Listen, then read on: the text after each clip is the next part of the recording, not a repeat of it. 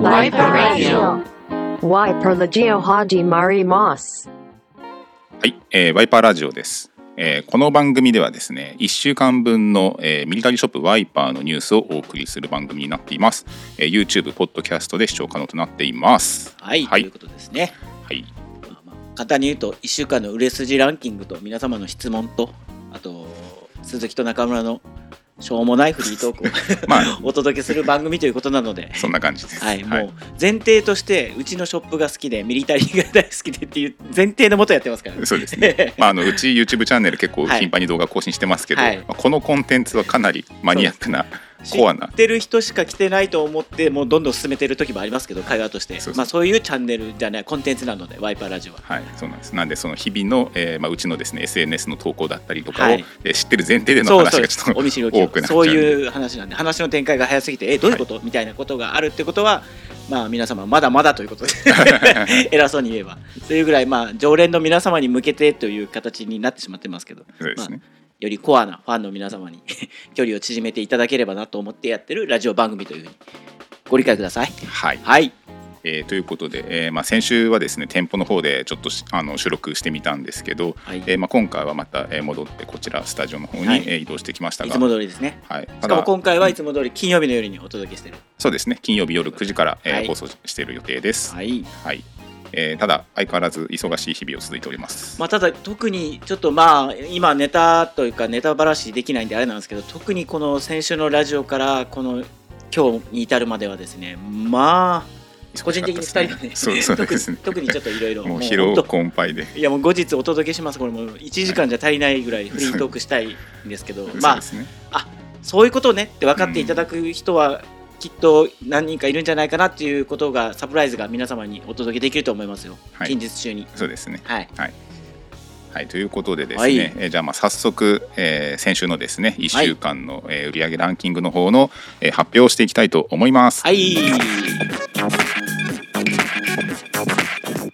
はい。はい。えーということでですね、まあ、この、えーコーナーはですね、えー先週1週間の当店の売れ筋を独自のランキングでご紹介する、えーコーナーになっています。はいはいえーということでじゃあ早速第5位の発表に移りたいと思います。それでは、えーコールお願いします。5ナンバー5、えー第5位はですね新品イギリス軍ラフのラバーサスペンダーがランクインしています。はい来まえーまあ、小物ですね。意外ですねこれ正直ちょっと個人的には意外だなと思ってただこれは、えー、と中村さんはオリジナルを持ってるんですよね。はいそうっていうので、えーこちらですねあのイギリス軍のイギリス空軍の、えーラバーサスペンダーを、えー忠実に復刻したサスペンダーとなってましてカラーとしたブラウンとグレーがあってでうちの方ではですねこのグレーが実物あったんですけど、まあ、これかなり人気の商品なんでですねすぐにちょっと完売しちゃっていてでこちらのですね、えークオリティの高い復刻っていうのも、えー継続して人気というような印象です。まあ、リプロダクト品ということになるんですけどまあなんだろうなここ数年でいうとミリタリーのサスペンダーとしてはもう不動の1位。そうですね、うん。もう一番まあシンプルかつでかわいい。そう。まあ、ラバーの素材に、えー先端のタブがですねレザーになっていてで、まあ、実際軍パン結構あの所有している方だったらご存知かと思うんですけど大体、えーサスペンダーボタンがついてるものが多かったりしますね。だから、まあ、デザインが可愛いです。それ見てほしいんですけど、まあ、ツートーンカラー、まあ、ババイカラーになっててちょっとあの主張してますもんねデザインは、うんですね。うん、そうそう。だからこれ色がバッチリはまるとめちゃくちゃ可愛いんですよ、何でしたっけ？あの以前の 5days コーデで。スイスのデニムに合わせました、うん。それはグレーだったからグレーと合うだろうなあとか。そうですね。ちょうど同じ色目で。でブラウンのレザーの部分があるんでそれこそバラックパンツとかで合わせてもいいし、なんだろうな。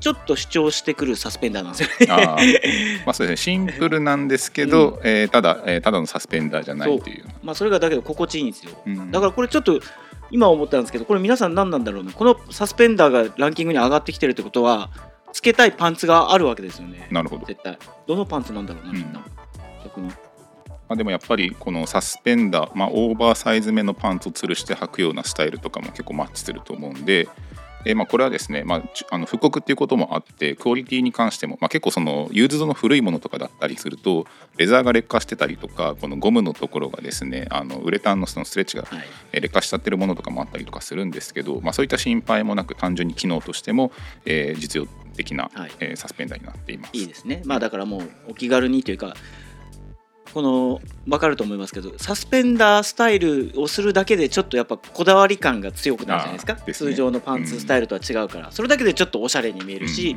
こだわりを強く感じるので、まあ、今お手持ちの軍パンでサスペンダーボタンがついてるぞっていうのを持ってる人はぜひちょっと一回やってほしいですちょっと最初もう自分もそうですけどちょっとこっぱずかしいですよやっぱり。ま あちょっとその子供っぽいというか。いやそうそう、まあ、大丈夫かな。ワークっぽいとも言いますけど、はい。そうあのそれこそそのベルトがない時代そのジーンズとかの古いものもベルトループなくて上から吊るす前提のデザインとかだったんで、はい。まあ、結構そういううちの LL さんみたいなああいうちょっとこうクラシックワークなスタイルとかにもハマると思うのでだからだけどなんだろうなこれが10代とか20代よりも逆にもう一周,、ま、一周は回ってないけどもう分かりやすいおじさんになった僕たちが 今するとなんか意外と抵抗ないし、うん。可愛く見えるって思ってやってます。ですね。そのああえてというか普通におしゃれに、えー使えるアイテムだと思う。のでうん。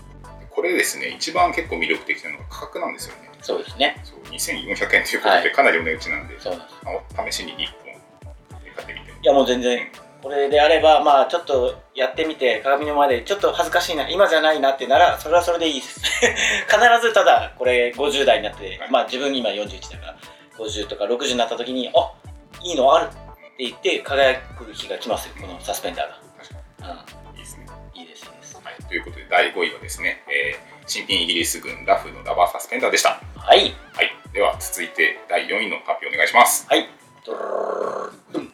ナンバー4第4位はですね、実物ユーズドチェコ軍の M85 フィールドパーカーライナー付きがランクインしてます。はい来ました、はこれ初じゃないですか？そうですね、えー、とこれはですね、えー、とチェコ軍の、えー、3ウェイで着られるコートで以前ですねソロの商品紹介の動画をお送りしたんですけど、はい。まあ去年の冬も結構人気があってですねでこれは、えー結構うちの方でも頻繁に、えー再入荷していてまだまだ手に入りやすい印象かなというところです。そうですね。まあ来ましたねチェコが。ですね、まあ、これは、えーまあ、去年結構ブレイクした、えー国の一つであるはい。チェコ軍のアイテムです、スウェーデンとチェコはって言ってて、まあ、ただチェコはやっぱあのブラウンのヘリンボーンのイメージが強いからアウターは意外とないんじゃないかなっていうイメージ強いと思うんですよ。あけどレインドロップもあるか。そう。で、まあ、レインドロップそうか。そうだそうな HBT か。これはいいですよ。これだから番長も私物で着て解説してましたけどねこれがですね、えっとまあ、この襟のボアが特徴的なんですけどもちろん取り外し可能になっていて、でさらにフードも取り外しが可能でさらにライナーも取り外しが可能というような感じで、えーまあ、かなり幅広い1枚の薄手の面のコートとしても着られますし。これライナーがそして可愛いです。サンドおいしい中でもこのライナーだけで着たいっていう女性とかめちゃくちゃ可愛いと思いますけどねこれ。結構あの毛足の長いグレーのボアそうなんです。可愛いですよこれは。なんでサンド美味しいというか。そうなんです。よこれは他の国のライナーとちょちゃんと一線をね隠すあの存在感、ですね。でこちらユーズドなんでかなりのお値段もお値打ちになっていますそうですよね。そう考えてこの金額ならだからこれもう毎年ちょっと変わっていくから今言えないですけど。そうですね。今の段階で言うと結構お手頃です。まあ、結構ですね。あの、まあ今日えー前回も言いましたけどあの何かがきっかけですごいブレイクしちゃうだけで一気に手に入らなくなっちゃったりとかもするんで、そうなんですよ、まあ、このコートはですねまだまだ、えーまあ、目立たないといったらなんですけどあの注目がそこまで、えーはい。目立ったあれはないので、そうですね。まあ今のうちに、えー購入していくことを非常にお勧めするのかなと。カリスマに一目置かれる前に 買っておかないと。これなんですかねやっぱ海外のやっぱ海外のあのディーラーさんもアンテナをは張ってんだろうね。あでもおそらく日本の市場は相当リサーチされてます。ですよね。だからこれってまあむ自分たちは仕入れて皆様にお届けしてる場だからこれ自分たちも同じ気分を味わうことがあるんですよね、めっちゃ高くなったよみたいな。今までの仕入れのその感覚で言うとえなんでこんなに高くなったの？って思うぐらいのタイミングがあると実はその海外のディーラーさんとか海外の市場でもアンテナを張ってうん。各国あの国でのこの人気アイテムとかを多分リサーチちゃんとしてるんだろうな。とまあ、おそらくその日本のムーブメントを海外の方が先に察知して仕掛けてくるっていうこともあるかもしれない。そうなんですよ。だから。分かんないもんですね。まあ、あれですよね。あのヴィンテージジーンズというかそのリーバイスの価値を上げたのもやっぱり日本の独特のアメカジ文化っていうこともありますし、まあ、実際このミリタリーのヴィンテージ市場を盛り上げてるのはほぼ日本と言っても過言ではない。そうなんですよ。だからこれたまに言われますけどなんかこう人気出たから高くしたでしょみたいなイメージありますけどそんなことないですよ。実際にこう仕入れて、まあ、普通にもちろん商売ですから最低限の 利益でやってるんですからね実は。あるあるですけどね。まあ、そういったところもあってこういかにこう先回りしていいものを見つけるかっていうところになってくるのだから結果やっぱ物が良くてデザインもいいっていうもののその自分の感性を疑わなきゃ疑うことなく信じて購入してれば後でこれ見たことかと。いうそういう楽しみ方もあります。今自分が最近よく言うオランダとか今言ってますけど口です知らないよっていつか上がりますよって言ったのが上がった時に嬉しいでしょやっぱり。あそういうの。いや俺俺前から持ってそたし。みたいなうそう。言ってたじゃん。だからっていうのを皆さんその周りの方に伝えていってください。知らないぞって今チェコ今全然人気ないかもしれないけどフランスとかに比べたら絶対値段上がるからなって言っててほら見たことかっていうドヤ顔をしてください皆さん。はいまあ、じゃあそんな感じで、えー第4位はですねチェコ軍の M85 フィールドパーカーでした、ははいでは続いて第3位お願いします。ナンバー3第3位、えー実物新品デッドストックロシア軍70年代のヘンリーネックスリーピングシャツのブラック染めが第3位ランクはい来ましたはい来てます今日音声動画の人だけですけど、まあ、これはもう順当にですね。そうですね、まあ、あのランク外行ったり来たりはしてますけど基本的にはトップ10の圏内には大体いつも居座ってるようなイメージですね。だからこれ中村信じたいですけど来週のランキングには先日の動画でお伝えしたグッドオンのピグメント染めこれが必ず入ってくるであろう入ってきてほしいと思ってます。まあ、中村企画です。し はい。そうなんですよ。まあけど順調に動いてあのおかげさまで好評いただいてますけどねだからブラック染めはですねあのうちの方で白があってそれを、えーうちの方で選んで、えー国内で染めてるんでですね。はい。まあなんであの白にするかこう染めるかっていうのはうちの判断になってくるんですけどまあ、今はこれで見る感じブラックの方が若干勢いはあるそうですね。でまあ、これに関しても、えーまあ、物があれば、えー追加は可能になっていますので、はい。えーもしですねあの完売してた場合はですねぜひ再入荷通知いただければ、えー次回再入荷の際に、えーと追加の生産をですね、えー検討させていただきたいと思います。楽しみですね。やっぱこの時期のロシアヘンリー・ネック、まあ、ロシアのスリーピングシャツっていうこの響きだけでまあまあ間違いないっしょみたいな。勝手に思ってしまいます。あ暑くないですか、まだ。ちょうどいいあちょうどいい今今の時期。あまあ最近はちょっとねもうなん夏かっていう日が続いてたんであれですけどようやくちょっと気温も下がり始めたのでこれ1枚でちょうどいいですよまあ、あの LL さんは早速グッドオンの方を買ってました、ネイビーをですね。まあこれだけどちょっとクロート好み目線で言いますとコートとヨークの切り替えがやっぱはい。実は渋いですね。確かにその結構そのガラリとイメージが変わったっていう意味では、そっちの2つの方がより面白いです、はいそうなんです。だからぜひちょっと一度ご覧ください。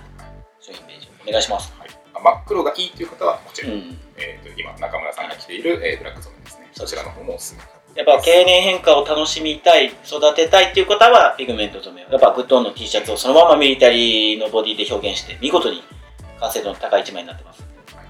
ぜひ。じゃあでは続いて第2位に参りたいと思います。はい。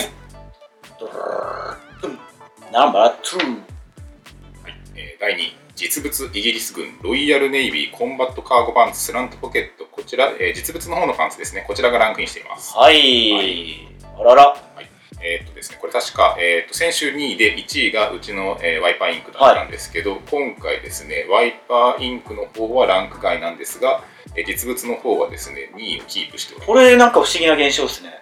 これはですねおそらく、まあ、どちらももちろん人気なんですけどもしかしたらワイパーインクの方ってサイズごとに欠品が出ちゃったりとかしてそれのせいで勢いがちょっと落ちてきたのかなと2位を2週連続でキープするってこうやっぱ渋いね。まあだから安定というか、すごいね。うん。いい感じのこう常にその上位を維持した。カウントダウン TV で山下達郎さんレベルベテランでしか成し得ない技でこれ。こういいところをずっとキープし続けるみたいなね。さすがで実力派ですこれまあ、これに関してはもうもはや説明不要かとは思うんですけど、えーまあ、イギリス海軍ですねロイヤルネイビーの、えー斜めポケット後期の PCS の、はい、えーカゴパンツこちらの実物になっています、はい、まあ、これもうなんだかんだでおそらくもう3回はこの5位以内に入ってるんでそうですよね。そろそろ殿堂入りですよねまあ、なんであの、まあ、もちろん、えー今後も継続して売れてることもあるとは思いますけど、えーしばらくはですねちょっともし上位に入っても一旦ちょっとこれに関しては外しておこうかなと。なるほどなるほど。はい。そういうことなんですね。じゃあもう殿堂入りしちゃったわけですか？まあえっとそうですね、えーロイヤルネイビーの実物は、えー今回で殿堂入りということでししばらくはちょっとランク外ということで、なるほど。はという感じの、えー第2位はイギリス軍のロイヤルネイビーのスラントポケットでした。さすが。はい。偉業を成し遂げました。はいではですね、続いて第1位のアップに移りたいと思います？はいでは先週の栄えある第1位はナンバーワ第1位はですね、なんとワイパーインクからランクイン。新品米軍 M65 ライナー反転、えーこちら WP99 が、えー堂々の第1位になっております。ンはい来ましたはい。これは今意外でもないけどいややっぱ意外だな結果1位に1位に来るのは意外だな。はい。まあ、この反転もですね、あの先日うちの方の商品紹介の動画でお送りさせていただいたんですけど、まあそちらの動画プラス SNS の反響もですね非常に高く、そうですね。えーまあえっとですね、予想をはるかに上回る反応って言ったらあれなんですけど、うん。まあかなりですね、えー反響のあったアイテムでしたね。はいわかります。これ出す前はちょっとこうなんかこう微妙な不安がこう漂ってた6 号ライナーこれ実物でやるならまだしもそうじゃない形で完全のリプロとしてやるのリメイクなのみたいなのでも分岐点ありましたしね。い。ろいろあってどうなんだろうなみたいなのがあったんですけど蓋を開けてみるとですよねあっという間に。そうなんですよ。これあの、まあ、個人的にこれあの企画に関しては僕携わってはないんですけどえこれは初めてデザイン見た時にあ売れる気がするって僕は思いました。ね。あ L サイズはもうすでに欠品でしょ、はい、で M が、えー残りわずかというところになってます。だからこれは YouTube の動画を見た方見ていただいた方は分かると思うんですけどこのね企画したうちのスタッフ宮崎君。がはい。はい。宮崎のあのインスタでちょくちょく。そうそうたまに投稿してるんですけど、彼ですねあの極度なこうシャイというかあまりですね表にちょっとあの出るのがちょっと苦手な。まあけどなんかシャイだからじゃないですよ。なんかこだわりがあるらしくてこれもう語らせると面倒くさいぐらい長くなっちゃうんであれですけど、はい。そうだから顔は出せないですけどね。はい。まあ、ただちょっと今回ですねこちらの、えーこれ YouTube でご覧いただいている方はですねこの画面の奥にですねちょっと今宮崎はい。がスタンバっております、実は来てます。はい。声はいただけるということで。そうなんでちょっとその制作者から、えー軽くちょっと一言いただけたらなと思ってなるほどなるほど。お礼を伝えたいと。そうですね、はい。どうどうですか？こんにちは。はい。こんばんはだけどね。金曜日だよね。皆さん、はじめまして、宮崎です。はい。井上陽水のようなベテランの落ち着いた感じで入ってきましたね。意外だな。どうよ宮崎これ。ほら1位。結果。まあ、そうですね。まあ、当然と言いましおい。た謙虚さゼロ。まあまあ自信があってね企画を通して生産入れたわけですからもちろんですけど。うん。だけど1位もいけると思ってた正直。まあ、そうですね。うわすごい。すごいな。自信があったと手応えがあったということ。でまあ、デザインもそうなんですけども、まあ、今回は、やっぱ販売前に、はい。LL ウッドさん含め、まあ、いろんな方が、こう、事前にこう、PR していただいて。まあ確かにね、はい SNS で、まあ、リナ、リナも来たしね、動画も上がったしねっていうのでね。まあしかもこれ結構 ZOZO タウンのあのユーザー層にすごい響いたような印象もありましたねそう、だからそれこそその、ガチミリタリーはちょっと苦手ですよっていう人が、ちょうどこのぐらいのアイテム、このデザインだとちょっと欲しくなるみたいな、いいとこついてきたんでしょうね、これ、イメージ的には。そんな気がする、なんか。あとはまあその M と L で、まあ、あのイメージとしては、まあ、女性が M 男性 L みたいな感じで、まあ、結構思った以上に L の方が反響があってすぐに完売という感じで僕らそんなことないですけど、多分中村だと M でちょっと大きめに切れるぐらいなんで、全然男性の方でもうん問題ないと思いますけどね。まあ、悩まれてる方はお早めにっていう感じですかね。ですよね。よろしくお願いします。はい、ありがとうございました。はい、ということで、貴重な、はい貴重な宮崎の声での出演になりました。はい、わかんないですけど、昔のお前を見てるような感じ。で あ、そっかそっか。断固嫌だって言って続きはもうちょっとでも入り込もうならモザイク処理を手間暇かけてやってた人間が今この状態ですから。ひょっとしたら来年の今頃宮崎はもう俺が俺がっつって前に出出たがってる欲しがってるかもしれない。それも楽しみですね。逆にこう見てる、あまあ、いつもの、えー皆さんのですね意見があればもしかしたら再登場するかもしれません。だからただあの宮崎横木中村あのし日曜日の店番回してるんですけどあねみんなでやらせてもらってるんですけど。だからそのこの人が宮崎さんだってここまで逆に隠しちゃうとこ見れたことに対しての付加価値というか価値があるから俺宮崎さんに会ったよみたいな あの福岡市内とか九州の人はそういうあの楽しみ方あるかもしれないですね。レアキャラみたいな。だって、まあ、だって必然的に中村横木は YouTube に出てるから顔見ていただくとなんとなくわかると思うんですけど、あれこの人見たことないな、うん。YouTube みたいな人が消去法でそう見たことあれ？宮崎さんですか？っていうことになるわけじゃないですか。え宮崎さん、そのまあ、YouTube 見てますよではないですけど、インスタ見てますとかなって絡んであげると、実は宮崎も、あれ？これちょっと快感になってきたな、みたいな。なって変わってくるかもしれないですね。え皆さんの後押しが必要そう、そういうことですだから。まあ、ぜひあのお店来た時にはですねぜひあのスタッフの声かけていただければ、うんはいはい。はい、では、えー次のコーナー参りたいと思います。はい。はい、えー続いてはですね、視聴者からのお便り紹介のコーナー。はい。どうもはい。まあただ今回はちょっと、あの、いつもに比べると、こう、時間がだいぶタイトね。そうそう、あの、ちょっと今日, ね今日急遽撮影、あ収録が決まっちゃったんで、あの、はいいつもだったらインスタで1日ぐらい、えー余裕持ってですね、はいあの、アンケートの募集しているんですけど、ちょっとこれ、つい先ほど上げたばっかりだったんで。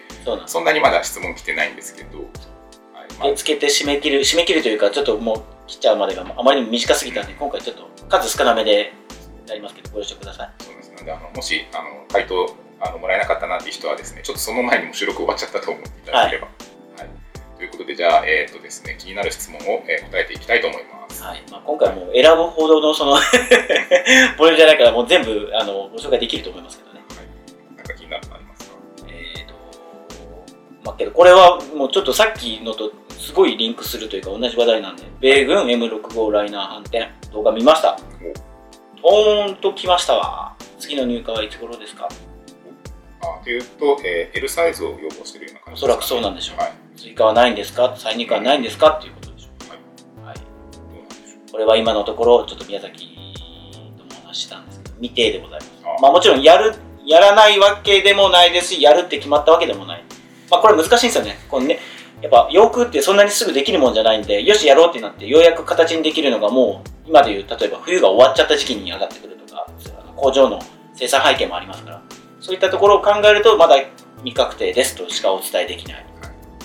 状況ですね。うまあ、これも皆さんからの熱烈なリクエストがあれば、より可能性としては高くなるそうですね。まあただやっぱこれからあの工場とかも繁忙期で忙しい時期になってるのでひょっとしたらその来年の秋の立ち上がりになっちゃうのかなっていうのがちょっと匂わせで言えるのもそれぐらいかなっていう状まあ況ですね。ね、ちょっと納期的にこの冬に追加間に合うんということはちょっと難しいと思うので、まあ、また来年やるかどうかっていうところですね。はい。トーンときましたがの表現方法にすごい興味が湧いて。これは何これグッときましたよっていうことなのしびれましたみたいな。まあ、どどうなんでしょうおそらく、まあ、プラスの意味なんでしょうそうポジティブな、えーリアクションだと思うんで、うんはい。えーでは続いて、はい。あこれはですね、えーはい、こちら、えートップスで着回しのしやすいアイテムを教えてくださいと来ています。えーまあ、もちろんミリタリーということだと思うんですけど、何があるかな？まあ、例えば、おそらく中村さんの場合は、このもう完全にロシシアのスリーピングって言っちゃいますよね、そうですね。まあ、あとは着回しのしやすいアイテムか。まあ、トップスでしょう。あ結局、そのトップスっていうのがですね、あのアイテムとしてはベースレイヤーかシャツっていうものがほとんどなので、まあ、あの先ほど言ったスリーピングシャツとかであれば、あのあんまりアイテムのデザインっていうのもあの合わせるアイテム選ばないとで、まあ、それ以外となるとあのアーミーシャツ以外のユーティリティシャツ関係とかが、まあ、あの今からの時期緩く羽織るのにはちょうどいい感じですね。そうですねまあ、どうだろう、えっと、これは本当、まあ、好き好みもあるとは思うんですけど、結構ユーロミリタリーのユーティリティシャツとかは、えー使えるアイテムに多いと思います。僕は、あれですね、あのヒューストンのレプリカにはなっちゃうんですけど、デニムプローバーとか結構愛していまあ、そう考えたらミリタリーだから、まあ、シャツはまだあるんですけどそのインナー的なトップスってやっぱなかなか目立ってないですよね。そうですね、もう本当に肌着みたいな、そうい下着になっちゃう前提としてもなんだろうな分かりやすく言うと米軍のコールドウェザーサーマルと2ボタンヘンリーみたいに、うん。もうピタッとマッスルフィットでうん寒さをしのぐための中に着る肌着っていう感じになっちゃうからなかなかファッション性重視まあもともとファッション性重視してないんですけどミリタリーとか。その中でも特にそのトップスってなるとやっぱ球数っていうかなんレパートリーが少ないと。思うはい。まあ、でも先ほど言ったように、サーマルとかだったら合わせるアイテム選ばないと。そうです米軍のコールドウェザーサーマルと2ボタンヘンリーはやっぱ大人のかっこいい男の人に着ていただきたい、はい。あれはね。かっこいいですよまあ、そんな感じですね、はい。ちょっとあんまりすみません、あの明確な回答っていうのはちょっと難しいんですけど、まあ、あのトップスっていうので、えーまあ、シャツ関係はい。もしくはそういった、まあえーアンダーウェアとか、はい。そういったところですかね。スはい。キンシャツっていう感ます、はい。はい、では続いて。これですね。土曜日も営業してほしいです。なるほど、まあ、もちろんおっしゃる通り。に、はい。これはねもうもちろんごめんなさいっていう感じです。なかなかないですよねっていう土まあ日。の中で、土曜日がお休みっていうのは水曜日とか多いじゃないですか、はい。まあ、うちまあいろんなその業務の都合で土曜日お休み店舗はあの実店舗だけさせていただいてるんですけどね。それはねいろんな都合もありましてもちろんえーした方がいいだろうなっていうのは認識がすごいあるの今すぐ来週からじゃあやりますとは言えないんですけどちょっとまあ後々できるようにしたいなとは思ってます。もちろん店舗ですからね。悩んだんですよね。土曜日。逆に日曜日を休みにしてしまうっていう選択肢土曜日をやってっていうのもあったんですけど、やっぱそのどっちかっていうと日曜日休みの人の方が圧倒的に多いんじゃないかなと思ってどちらかを選ぶ場合は日曜日になっちゃったんですね。そうなんです。この方は土曜日がお休みなのかな？日曜日お仕事なのでもおそらくは、えーお近くの方かと思うんですけど、なるほどはいまあ、土曜日の営業、えーまあ、ちょっと、えー検討させていただきます。はいはいはい、では、えー続いて最後にしましょうか、はいえーと。シビルディフェンス、最近注文してすごく調子いいです。追加でオーストリア軍ファティーグパンツを買ったということかな。これは勝手にスイスのワークパンツって思まあ、おそらくそのブルーの、えースイススイスのシビルディフェンスのパンツのことだとは思うんですけど、スウェーデンの M59 も最近動いたからそっちか。あーライト青のやつ、はい。まあ、おそらくスイスのことだと思いますよ。そうそうそのシビルディフェンスって民間防衛っていうことなんで,、うんでね。あの結構いろんな国で同じようなパターンでアイテムがあるので、まあ、ただ最近話題になっているのはあのスイスのシビルディフェンスだと思うので、まあ、おそらくそれだと、えーもうちょっとお話をさせていただきます、でさらにオーストリア軍のファティーグパンツ、えー、とこれは結構薄手のタイプですかね。これすごいですね。けどやっぱその後にこれをチョイスしてるあたりがすごいなんか渋いな。確かにこのパンツすごいいいんですよ。シルエットも。なぜこれが埋もれてるのかが不思議な一本ですね。やっぱりそのユーロミリタリーのパンツってあの結構シンプルであのある意味でちょっとあまり特徴がない地味なパンツとかが多かったりとかするんですけどいざやっぱ履いてみると全然その写真とは見え方が違うっていうようなことがあったりするんで、あとはルーマニアのワークパンツとかも結構そういった意味ではシンプルなんですけど早く形がいいみたいな感じで人気ですね。そうなんです。だからフランスイギリスイタリア、まあ、ここのすごい王道をはあえて外してスタイルを組むだけで一気にクロート感が出ます あのそのミリタリー好きな人からするとチョイス渋いねみたいな感じになるかもしれないですね。だからまあもちろん最初のきっかけとしてその王道は絶対欲しいしあの魅力的なんで間違いないんですけど次って考えた時になんかあえてちょっと違う国を選ぶとかあえてちょっとマニアックなものを1個入れるだけでなんだろう説得力増すというかあ好きな分かってるこの人ってあの自分が接客してたら思いますね。お好はい。きな人が来たなみたいな。この人いろいろ詳しいから下手なことは言えないなみたいな。ちょっと逆にこう背筋伸びるという。かはいまあ、あのあこの人ききっとこだわりがあるそうそうなん感じますね。だからなんか次なんか迷ってるなみたいな感じがあればそういったあえてっていう選択肢をちょっとお勧めしたいですね、わかりますね。まあ、僕もあの去年とかチェコ特集とかオーストリア特集とかやってましたけど、なんていうかその、まあ、そんなにこうメジャーな列強各国じゃないようなあのちょっとその2番手ではないんですけど、はあここ来たかみたいなのをあえて選ぶのがちょっと粋みたいな感じで思ってるところが。いや間違いないです。よだからオランダ。まあけど中村も個人的にオランダオランダ言ってますけどオランダの次にってなればやっぱオーストリアですね。オーストリアはいもう宣言しましょう今年の秋冬のアウターで絶対オーストリアのコアテックスのシェルは瞬く間にはい。市場で一躍人気者になり枯渇状態になるんではないかなっていうことをちょっと感じ取ってます。スースと。なぜかっていうのはまあ後々のいろんなことで分かると思うんですけど、はい、そうなんです。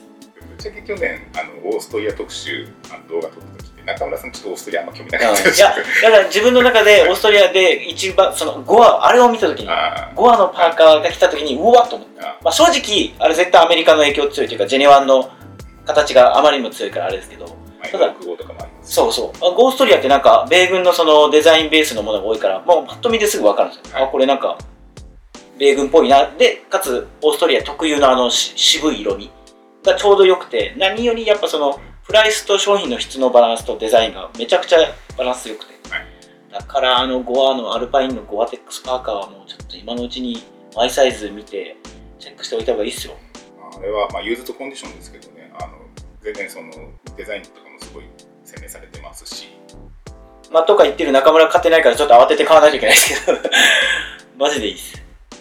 まあ、あの我は、えーとですね、以前も、えー紹介の動画もお送りしているのでですね。ぜひチェック、えー気になる方はですねぜひチェックしてください。はい。はいえーという感じですかね、はいえー今週ちょっとお便り少なかったんですけど少なかったっていうかちょっとあの時間がちょっと短かったんでですね、あんまりご紹介できなかったんですけど、えーこんな感じで、えーまた来週もお便りの、えー紹介、えーご募集したいと思ってます。はい、はい。はい、では続いて、えーとまあ、こちらですね、えーフリートークという感じではい、来ましたね。また締めたいと思います。はい。新しくちょっとご用意しました。わお。はい、ということで。まあけど、まあ、このラジオ金曜日お届けしてようやく気温が下がり始めたタイミングじゃないですか。ですね、まあ、日中はちょっとまだ暑いなとは思いますけど、夜とかだいぶ涼しくない？けどもう明日福岡でいうと明後日日曜日とかめちゃくちゃ寒いらしいよ。え。ー中村店番だからちょっと楽しみなんだけどいやだから一回こう今年冷えるの早いなと思ってあのランキングもアウターがバババってきたりはい。フリースが来たりしたけどまたそこから夏日が続いてえ？はい。っていう感じになったじゃないですか、まあ、ランキングにもももう分かりやすいの反映してましたけど。だからあようやくちょっとおしゃれの秋季節到来本格的にって感じでもうさすがに半袖では外出できない時期になってくるんじゃないですか？シャツなり薄手の羽織物が必要な。は結構 T シャツ短パンでもできますね。お前年中だもんな。あの去年実際冷静にあの、まあ、オフィス室内ということもあるんですけど去年冷静に僕 T シャツでいるのいつまでいたんだろうって考えたら多分年間で1か月半以外ほぼ T シャツでいました。いやでも安武と鈴木はもう本当もうずっと年中ね小学生かって田舎の。ね。まあお短パン T シャツでね。おしゃれするときはするんですけど、まあ、やっぱ仕事中とかって結構体動かすから、いやすごいなるべく動きやすさ重視でなんだろうな。なんかこう自分の中でまあ販売現場のああれかな。やっぱスイッチを入れるっていうか、まあ、絶対暑いけどちょっともう長袖着とこうみたいなそのなんだろう。自分の気持ちの切り替えでスイッチの目安として長袖を早めに着る。スウェットを着てみる。セーター着てみるとかあるんですけどね。まあそうだから今週末この週末皆さんはちょっと先週末と比べたらおしゃれを楽しめる週末になってると思うんでうんちょっと秋物を久しぶりにクローゼットから出してお出かけしてみてください。はい、で、まあ、何よりちょっとあれなんですよ。はいあの男臭いネタですけど、やっぱこの時期になると、プロ野球優勝争い、結末を迎えるってなると、もう我らが我らの今年は弱かった。ああそっか続きはあんま分かんないでしょ？まあそうですねなんとなくのそのニュースぐらいの感じでしか聞いただ今年はね、この順位を見るとですよ、はい今の時点で言うと、まあ、今日のそのあれ分かんないですけど、オリックス、ロッテ、楽天、1位、2位、3位来てるんです。そしてソフトバンク、西武、日ハムなんです。ああでもあ西武の日本これは大体逆なんですよ、毎年。毎年っていうか、ここ数年で言うと、A クラス、B クラス完全に逆転してて。そうパ・リーグ内でのそのそうこのオリックスが1位で優勝するかもなんて、これもう一郎以来じゃないですか。本当に。だからもうな、まあもちろんオリックスファンの方に失礼かもしれないですけど、ちょっと今年これ読めなかったな。えーそれなんかその今年新しい選手が入ったとかそういう？オリックスはやっぱピッチャーが、まあ勝ち頭というかね、山本という絶対的エースと、それ以外のルーキーが意外と勝ってっていうのもあったし、まあソフトバンクも怪我人もいたっていう言い訳がましいことにもなっちゃいますけど、いや、ちょっとね、意外。俺わかんないですけど、もう自分も熱狂的なプロ野球ファンではないですが、シーズン開幕前にこの順位を予想した解説者が、プロ野球解説者がいるかって言ったらほとんどいないじゃないですか。っていうぐらい、あの、パ・リーグは意外な結果です。セ・リーグのヤクルトも、まあ、まあ、それはないのかな。まあ、けど、やうんセ・リーグの順位も意外じゃないかな。そうなんですよ。ホークス弱かったな。仕方ないかな。今の若い子って野球観戦とかするんですかねどうなんですかね。実際今あの視聴者の方とかおそらく年齢層としては我々に近い方が多いと思ううちのその楽楽天の場合40代、50代、60代の次20代なんで、その順まあこの今の中村の会話はすごく多分分かってもらえると思って 話してますし、あと何かな、最近思うのは、もうなんだろうな、今年41になるんですね、はい。とかなると、もう自分がそのね、見てた、幼き頃に見てたプロ野球の現役の選手の人が監督になってるんです。それを見ると、やっぱり、ああ、自分も年取ったなと。工藤さんなんてもう全然はい。その弱小ホークスに来てくれた もうスターなんだよあでも秋山さんもそうですけど。ね。あの時あの時はさすがの僕も見てましたよ。そう？だけどそう考えるとあの時の選手の皆さんが監督になってると多い、まあ今。そうですよね。井口ロッテの井口だってそうだしまあオリックスの中島もそうだし。そう考えたら楽天の石井だってそうじゃん。そう考えたらすごいよねじゃあじゃあそう今週もありましたけど森保、まあ、サッカーですね。サッカーで森保さんがかん日本代表の監督だよ。いやー年取ったな。まだギリギリだから中村より上の世代ですけど。ってことはもう近い将来自分と同い年の人がプロ野球の監督になってる。今でいう和田剛が監督になってるとかそういう時代が来るわけよいやー年を感じる。ね松坂世代でそう。まあけどもう松坂世代じゃなくて、和田剛世代です。唯一の現役、まあまだいるかもしれないですけど、まあ身近で馴染みのある選手でいうとそうなんで。サッカーとかだと誰が同世代になるんですか？サッカーの同世代誰だろうな。そう言われたらパッと出てこないな。けどもうだってね、サッカーの監督も森保さんに、アジアの大砲、高木拓也、アジアの壁、井原正美、もう監督を経験してるわけですよ。まあ J2 とかですけど。すごいもう信じられない清水エスパルスのサンバガラスサンバガラスかな？わかんないやろ もう絶対今キョトン側だろ。いやいやすごいんだって。いや案外あのチャットが盛り上がってる。ああいや本当にそうなんだよ。まあ、スポーツ好きな方はぜひコメントをいやーホークスはちょっと今年意外だったな残念。えーちょっと僕スポーツはあんまり疎いんであれですけど久しぶりに映画を見ましたね、おはい。え映画館で、まあ、映画ではあの、まあ、アマゾンプライムなんですけどね、はい。あの戦争映画あのこの間そういえばあの話しようとして名前をど忘れしちゃったんですけど、あの1917っていう映画1917ってどんな映えーっとですね去年、えーっと違う2年前だったかな？にあの上映されたアメリカとイギリスの合作の画はい。作品で、まあ、1917っていうのが西暦なんですけど、はい。まあ第一次世界大戦のイギリス軍のえ戦争の映画なんですけど、まあそもちろんその戦争映画としても、まあ、あの話題なんですけどあの面白いのがあのワンカット風に撮影したってやつ、見た見た見た。そのそのドキュメンタル的なものを見た映画は見てないけどあの、まあ、実際その最初から最後までワンカットってわけではないんですけど、はい。すごいそのテクニックを駆使した映像撮影っていうのを、まあ、それがですねあのどっちかというとそれで話題だった映画なんですけど、そのイメージです。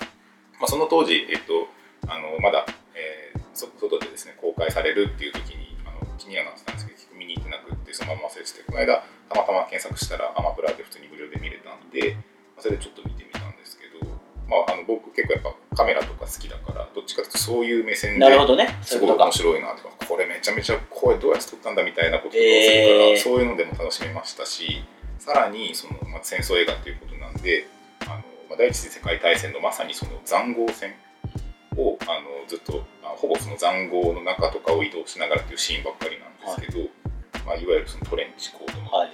あの由来になった塹壕戦っていうのが、えーかなりですねあの残酷というかすごいこう過酷な状況っていうのがすごいそこら辺はあの感じれた映像作品。なるほど。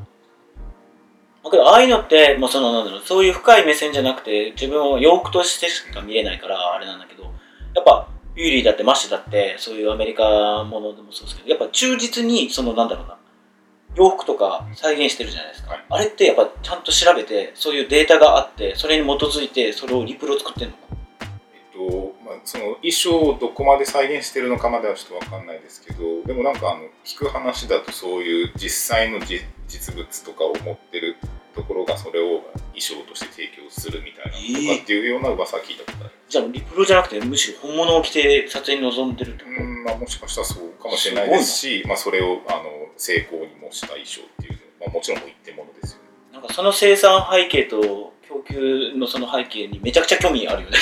逆に言えば。それを作れるクオリティの、ね。っていう。すごいそうえまあそれはもう完全に一点物の手作りっていうようなところだと思うから。それこそそういうなんかこう汚れだったり破れだったりとかっていうのも一個一個地道にこう裂いたりとかっていうような加工してると思うんですけど。あれやっぱそういう映画関係とかまあそこの忠実に再現するところのその徹底的な、まあ、こだわりとかもやっぱすごいよね。ですね、まあ、その1917があのイギリス軍だったんですけどやっぱその衣装とかも注目して見てみるとやっぱりそのあのなんていうか初期のあのバンダリアとかのあのキャンバスの分厚い生地のこう、はい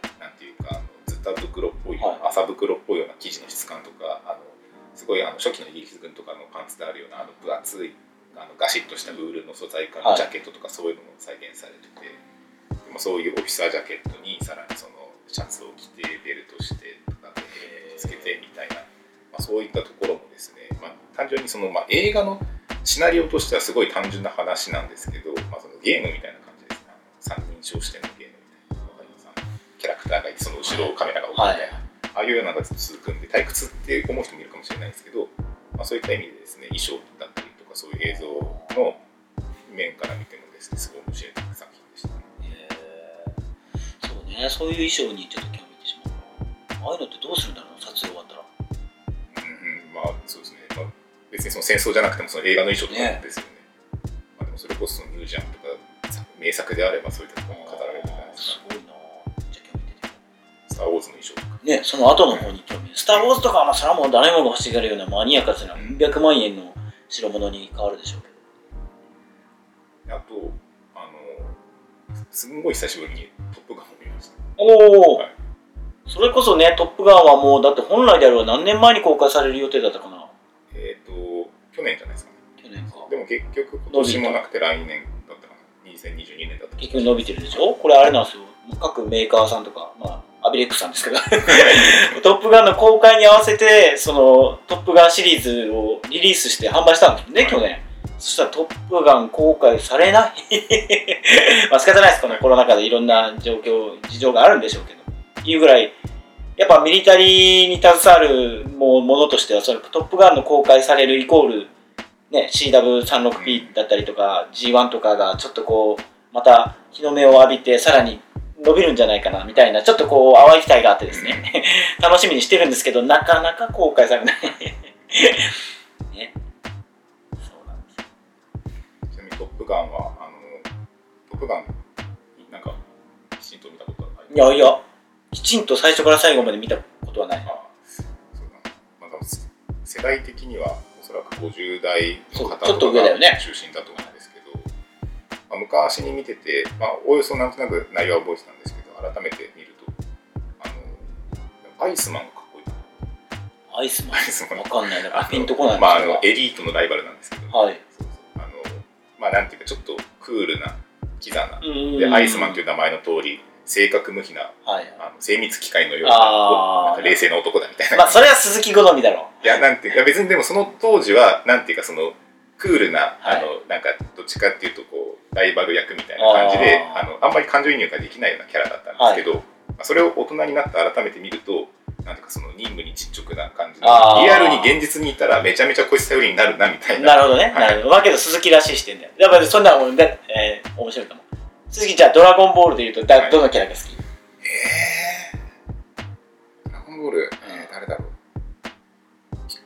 ああいやピッコロ選ぶのもやっぱ渋いもん。やっぱそこを来るのすごいよね。え、誰ですか？俺ドラゴンボールだったらトランクスか 普通にかっこいい。なうんそうそうそう。えじゃあスラムダンクのあー、スラムダンク。えーっと、レギュラーいやまあ対戦相手でもいい。対戦相手。うん。あじゃあそのスタメンメンバー、うん。えー、そうだなちょっと待ってください。俺はねちなみにねはい。宮城亮太あそれはねやっぱりこう自分でその身長が低いまあ俺より全然大きいんでしょうけど、ええ。想定としては。やっぱその自分のキャラとこうかぶって、まあ、見れるっていうのもあるし、はい。なんかこうかっこよかったあの何あ今ちょっと近いかもしれないけどさあのパヘアスタイルがめっちゃおしゃれだなと思ったし、あなんかキャラとしていいなと思って、はい。そうなるほど。そうですなそうだそうですね。あじゃあ僕はあれかな。あの花形。花形？商用の。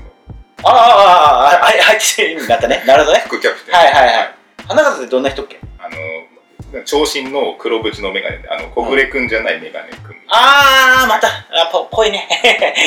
ぽいね。そうそう。あのあえてファールを誘ってみたいな感じでこうチームの勝利に導くレースああなるほど。職人っていう感じが鈴木らしいねちょっとすごいマニアチョイスがちょっとマニア。あーお前もだってむうん昔の巨人の河合を好きって言いそうな感じゃあ詳しくない。わかんないですけど。2番打者も送りバントの名人。ギダのそういう人を好きになりそうなパターン昔な昔からちょっとこう、あんまり人が選ばないようなものを選びたがちはない性格でした、うん。面白いかもね。あいいあいいね。今みたいなのちょっと面白い。誰もが知ってるであろう映画だったり漫画のキャラクターで言うと私これ推しですみたいな。性格がめっちゃ出る。皆さんは誰ですかね？コメントいただけると。好きだ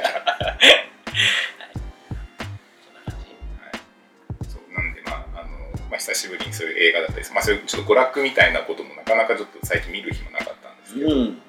俺今日ちょっと面白いことが起きてそのウーバーウーバーイーツ登録してたまに使うんですよ、はい。たまに使うとなんかこう定期的にメッセージ来ません？これが今お得ですよ。キャンペーンのご案内とか。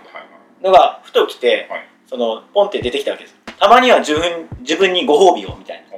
まあご褒美飯どうですか？みたいな、はい。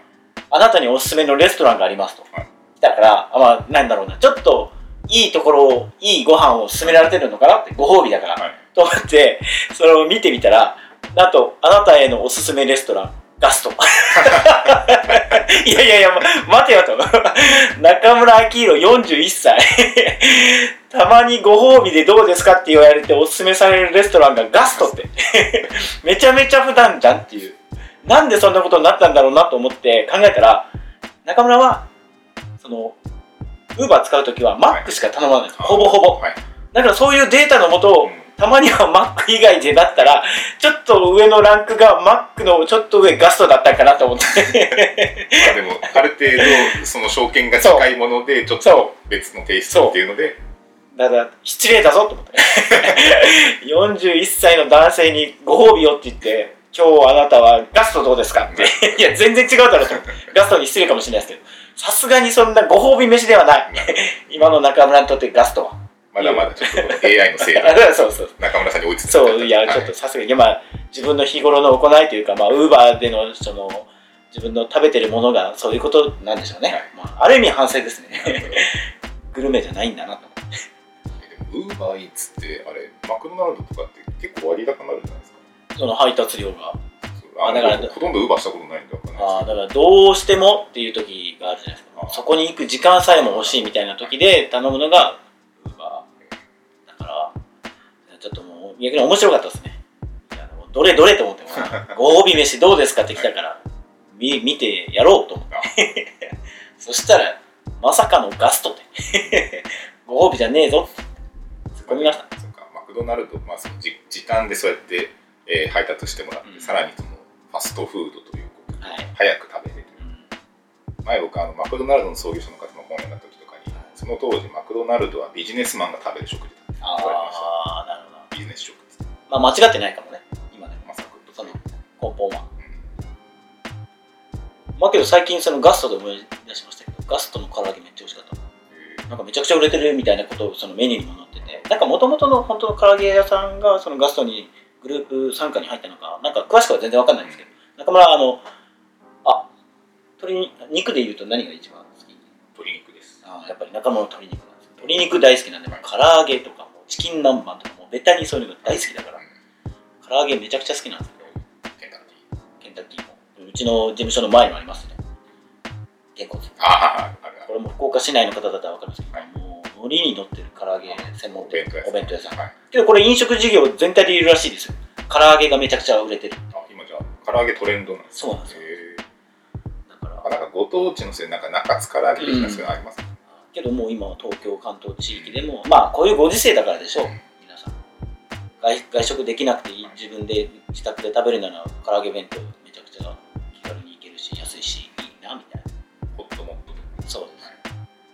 ホットモットもこれ九州はホットモットですけど、まあ、今昔ねなんかそのめちゃくちゃ類似した名前のものが2つ混在してて九州にも。ほか弁ほかほか弁そうととほか弁ほかほか弁とほっかほっか弁当ちっちゃい「つ」が入るか入らないかでしょ。あてかあれですよね。ほっかほか亭ですよねもともと。ああそうそうそうであの確かそのプレナスでしたっけ？あの弥生県そうです。でそこにそうなんですずいぶん前のことだったか忘れました。そこに合合併とか吸収されたんでしたそう。そんなジモッティなネタ。まさかのっすね。お腹空きましたね。いや確かに。ちょうど夜撮ってますからね。まあけど皆さんもあれじゃないですか、まあ、福岡はもうちょうどこのラジオが放送される日を境に通常営業に時短営業だったけどその時間も解除されるから。そうなんです。はいそれこそちょっと遅くまで飲食店でお酒を飲めるみたいなことが福岡ではできるようになっているからですねまあまあ節を持ってほどほどにですけど、まあ、だいぶちょっとこう緩和されてきたなっていうのをひしひしと肌感では感じていますね。ですね。もう、もう、なんていうか、今回は大丈夫かもみたいなのがちょっとうんまあ、ワクチンのこともあるからでしょうけどね。ですね。なんで、まあ、これま、これでちょっと落ち着いてきたら、いよいよ本当に県外からもたくさんの、ね、来店があるんじゃないかなとまあ、逆もありえますよね。だから、まあ、出張もずっと控えてたので、なんか出張で県外に行く機会が出てきてほしいなと思いますし、逆に県外から来ていただけるゲストも増えてくるんじゃないかなっていう期待もあります。はい、えーワイパーラジオは、えー毎週金曜日夜9時から放送中です。はい。はい、ということで、じゃあまた次回お会いしましょう。はい。さよなら。ら良い週末を。